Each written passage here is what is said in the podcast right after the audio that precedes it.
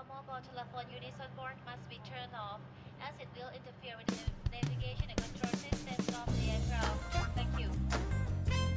ハッシュタグ逆腹始まるよハッシュタグ逆腹この番組は逆の物差し校と腹を作る読書会の逆腹をつなげた逆腹が番組名になっています逆の物差し校名古屋の代表私市川秀幸が読書体験と日常生活をリンクさせて物語っていくラジオ番組です。いやー皆さんこんにちは。どうですか？お元気にお過ごしでしょうか？それにしても暑いですね。本当に。梅雨が明けたなと思いましたらもう一気に最高気温36度とかね。37度なんていう風に出てる今日この頃でございますが暑さに皆さん負けていないでしょうか？もうねほんとこんなにね暑くなっているともう無理をしないのが本当一番ですね。私今日はですねちょっと仕事でどうしても歩か外を出歩かないといけないってことがありまして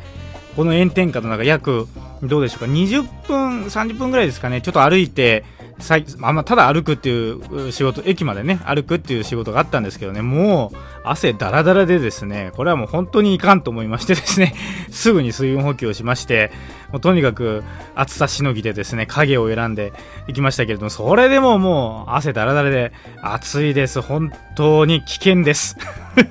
皆さん本当にお気をつけてお過ごしください はい。今日のですね、えーこのハッシュタグ逆腹ですけれども、今日の番組はいただいたメールを紹介させていただきつつ、いただいたご質問にお答えしながら番組を進めてまいります。そしてエンディングへと続いていく約20分から30分の間で収まるように進めていきます。さあ、今日も元気にいきましょう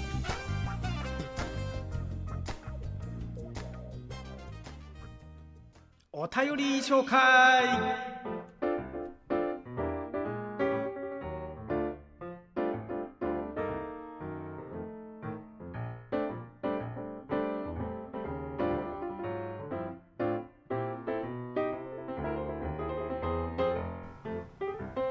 おはようございます。こんにちは。こんばんは。どの時間帯に聞いていただいているでしょうか。ハッシュタグ逆から今日も元気に始まっております。今日の番組はですね、またありがたいことにメールを送っていただきましたので、そのご紹介をいたしまして、まあそこに書かれている内容に基づいてですね、お話を進めていこうと思います。はい、まずですね、お便りの紹介をいたしましょう。市川様、お久しぶりです。お元気ですか？先日、学校の用事で名古屋に行きました。商店街を歩いていたら、一体ここがどこの国なのかわからなくなってしまいました。どこに行ったかお分かりになるでしょうか？突然ですが9月28京都の逆物には来られますか？30回記念とのことで盛大にやるそうです。ぜひいらしてください。私の話で恐縮なのですが名前を改名しようかと悩んでいます。悩んでいると言って人に話す段階でほとんどもう自分の中で決めていることだったりするのですが市川さんは名前にまつわるエピソードとかありますか？子供さんが名前を変えると言ったらどんな気持ちになるでしょう？またラジオ楽しみにしています。ということでメールをいただきまして一応本名を書いていただいてますけれどもまあなね、今日この本名、本名書いていた、まあ、書いてまいただいてますけれども、今回のね、メッセージで、名前をね、改名しようかと悩んでいますっていう、衝撃的な告白が書かれていたんですが、まあ、ということでですね、まあ、仮に K さんというふうにいたしましょう。本当にね、K さんまたメールを送っていただきましてありがとうございました。6月にもね、メールを送っていただいたんですけれどもね、なんか本当にこうやってリラクシリアクションしていただけると嬉しいなというふうに思いまして、どうもありがとうございます。まあ、先日ね、名古屋にいらっしゃったということで、どっかの商店街ですかね、歩いていたら、どこかわからない。そうですね。まあ、商店街、ね、名古屋結構あるんですよ、意外と。で、私も商店街とか好きで結構ブラブラしたりするんですけど、名古屋、一番大きな、まあ、有名な商店街というと、大須っていう商店街があるんですけどね。そこは本当に賑わっていまして、たまに私もブラブラするんですけどまだまだ全然あの知らなくってですねいろんな面白いお店があるということだけは知っているんですけれどもまたなんか商店街に行ってみたいななんていうふうに思いましたそしてあ9月28日のね京都の逆物のご案内ありましたけどね。30回記念ということでこれあの9月28日京都の逆物差し子って30回記念で5周年になるみたいなんですよ。本当にね京都の逆の物差し子5周年おめでとうございます。素晴らしいですね。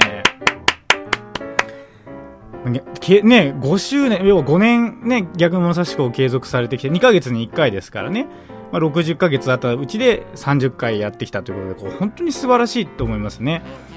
私もですね、京都の逆物って、名古屋の逆物を立ち上げる前に2回お邪魔いたしましてですね、まあ、その時は名古屋の逆物をやるっていうのはまだはっきり決まってなかったんですけれども、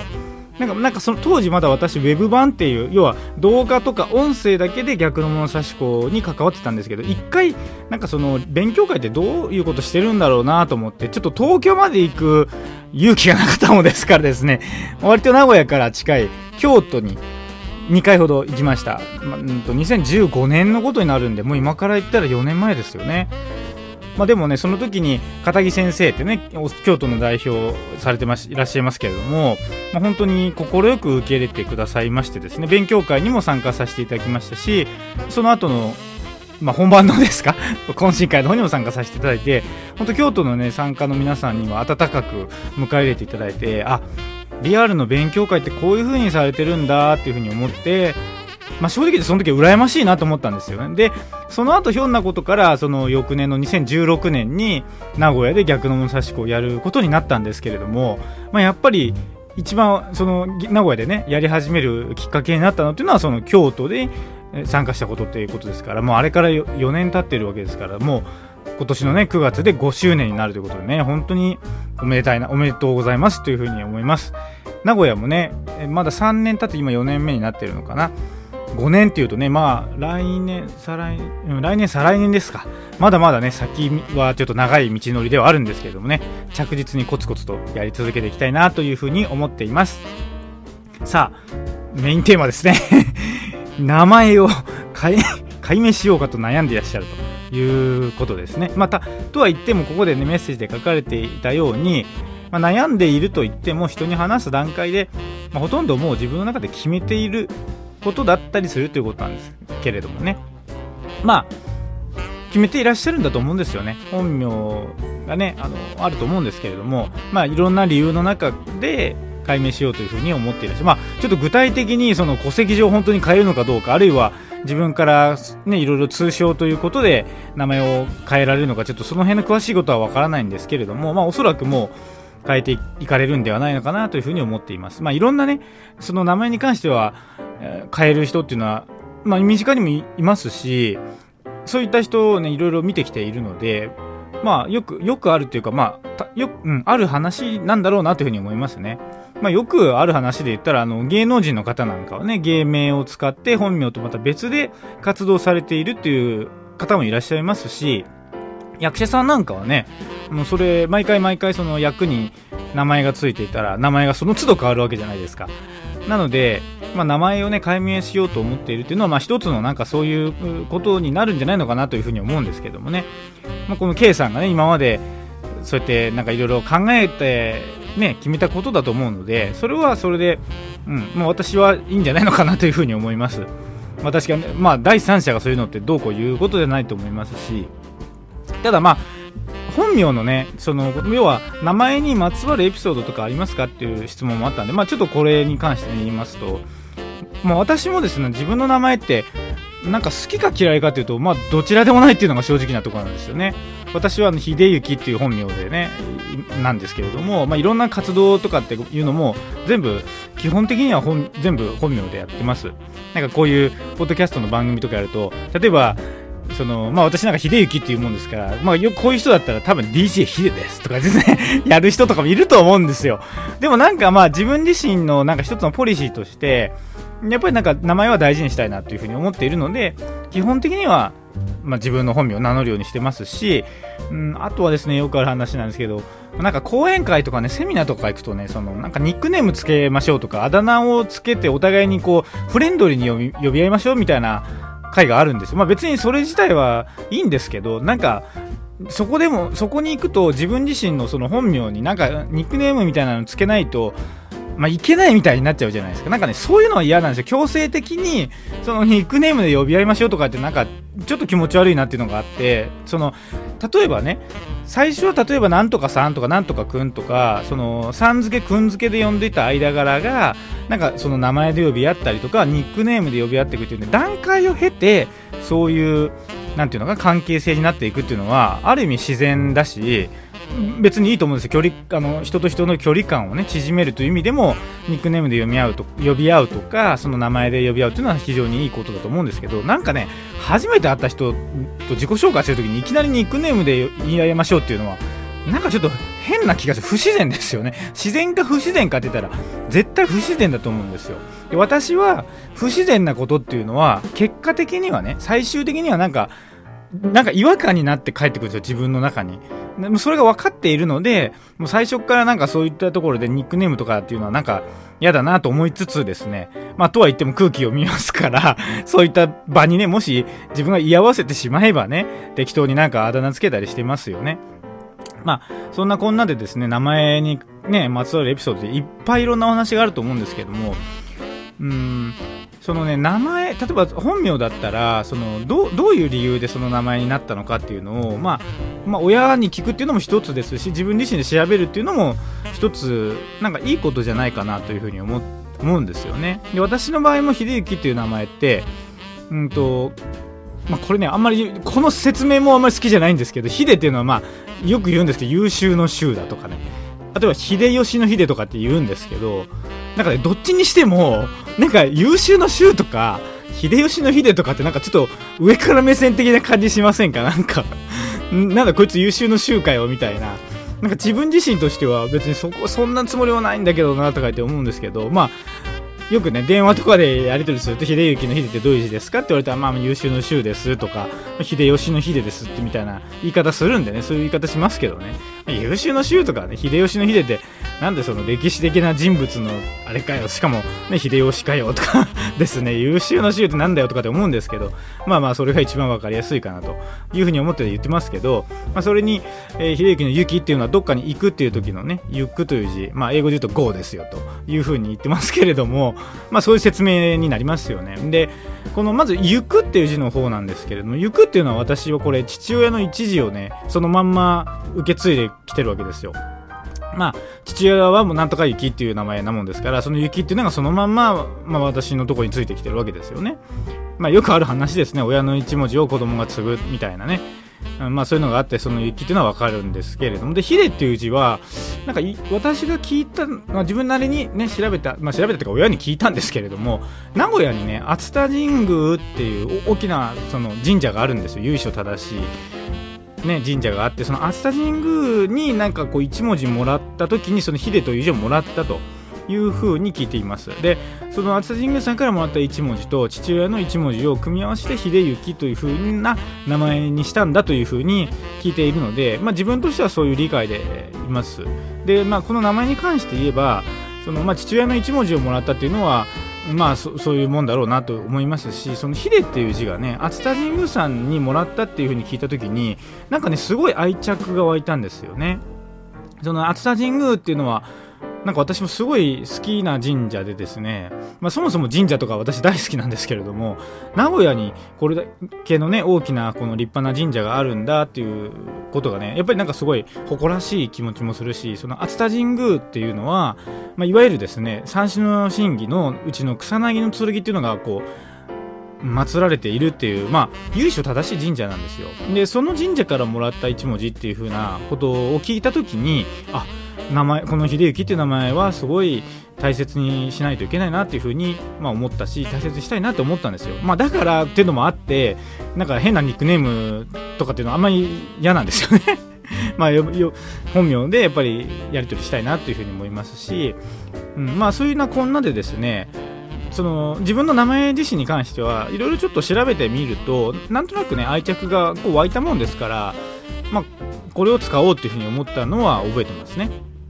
でもやっぱり自分の名前に関してはいろいろとやっぱり、まあ、悩んだというか、ん、なんかもうちょっといい名前だったらいいなって思ったこともあったし、うん、でもなんだかんだ言ってでもですねやっぱりこの名前に落ち着いている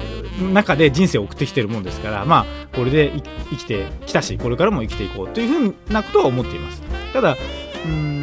まあ、場合人によってはねその例えばですけども名前をね解明すると一気に運勢がこう上がってですねこうなんか花開いていくというような人も確かにいるのでそのやっぱり名前っていうのはすごくやっぱり大事にするべきだと思うし基本的には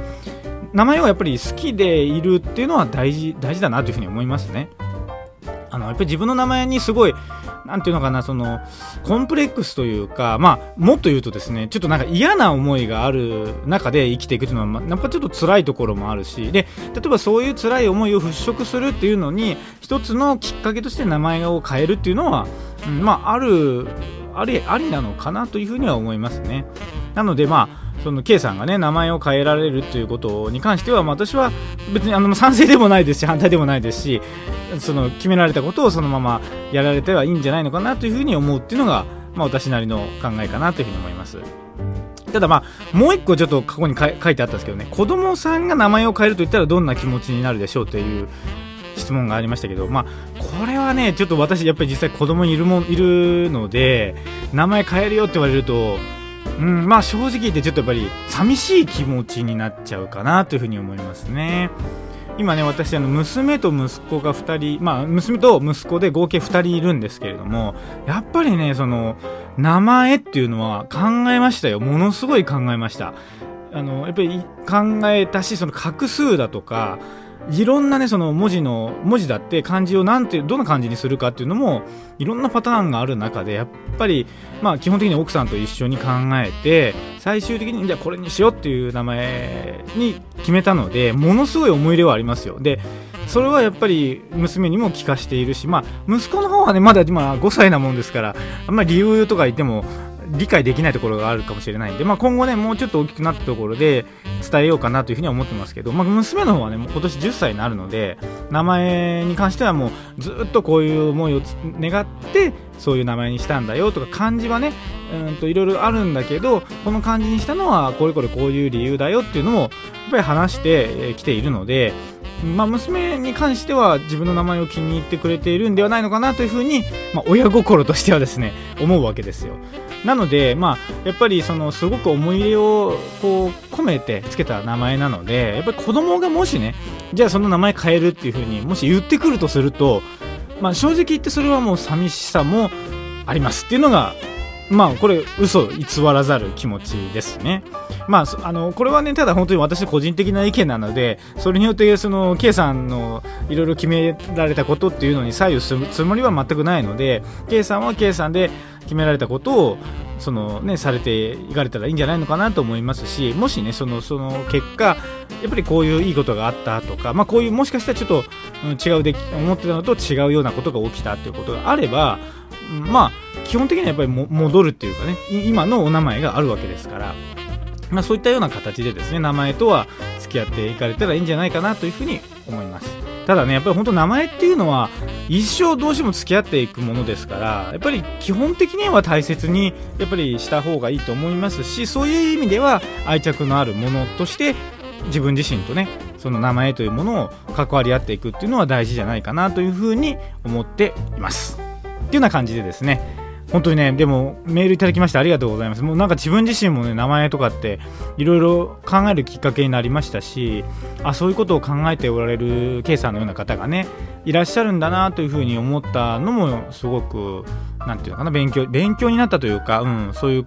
ことを考える方もいらっしゃるんだなというふうに思いましたから、ね、それもこれもやっぱりメールをねこうやって送っていただいた結果ですから本当にありがたいなと思いますしなんかこう私がねこう喋っていてもなんか一人で喋ってるだけじゃなくて僕あ聞いてくださっている方がいるんだなっていうふうにすごく思いまして嬉しい気持ちになりました。まあこうやってねいろいろと双方向でやり取りできればすごい嬉しいなと思いますので引き続きねこのポッドキャストの番組ラジオ番組は継続してねいろいろと喋り続けてねいきたいなと思いますしね。なんかそれがそのやっぱり役に立ったらいいなっていうのは常々思っていますのでこれからもどうぞお付き合いください。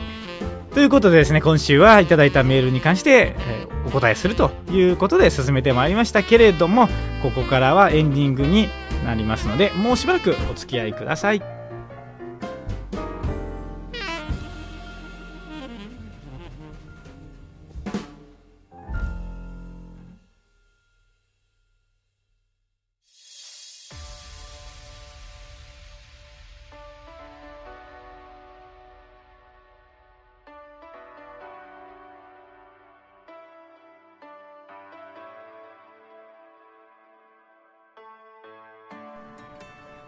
8月になりましたのでね、エンディングテーマを変えてみましたけれども、はい、ハッシュタグ逆腹。今日はこれにて終了。皆様お聴きいただきありがとうございました。いかがでしたでしょうか？さて、ここで告知です。ここでね、原宿名古屋ですとかね、逆物名古屋の告知をね、いつもしてるんですけども、まだね、次回ちょっと決めておりませんでして、一つ告知させていただくとしたら、9月1日日曜日の腹を作る読書会北海道を名古屋でやりますというやつですね。9月1日日曜日の1時半から4時半。場所はのりたけコミュニティセンターというところです。